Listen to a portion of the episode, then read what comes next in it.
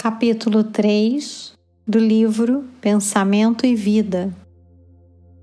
Cooperação. Para que alguém dirija com êxito e eficiência uma empresa importante, não lhe basta a nomeação para o encargo. Exige-se-lhe um conjunto de qualidades superiores para que a obra se consolide e prospere não apenas autoridade, mas direção com discernimento. Não só teoria e cultura, mas virtude e juízo claro de proporções.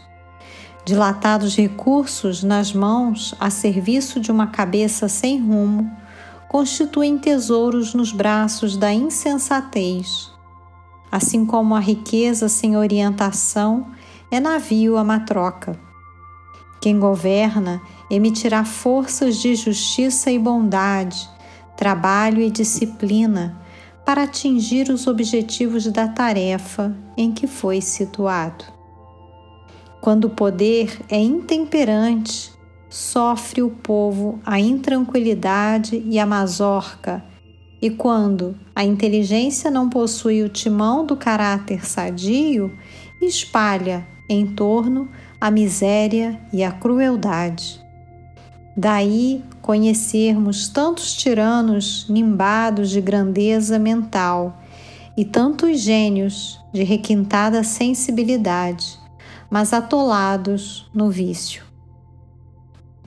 No mundo íntimo, a vontade é o capitão que não pode relaxar no mister que lhe é devido.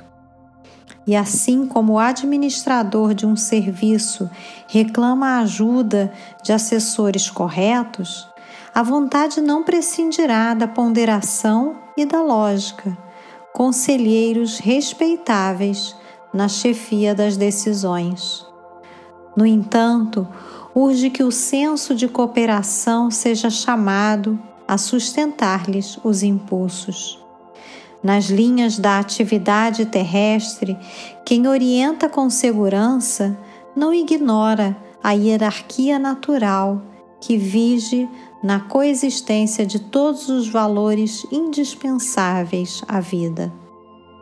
Na confecção do agasalho comum, o fio contará com o apoio da máquina. A máquina esperará pela competência do operário. O operário edificar-se-á no técnico que lhe supervisiona o trabalho.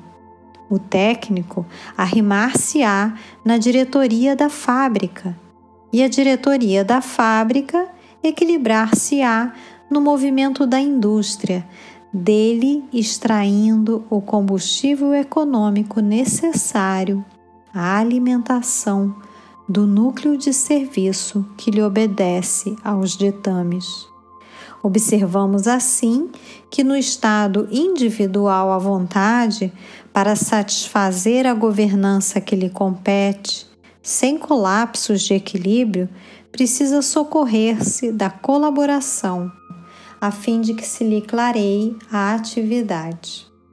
A cooperação espontânea é o supremo ingrediente da ordem da glória divina às balizas subatômicas, o universo pode ser definido como sendo uma cadeia de vidas que se entrosam na grande vida.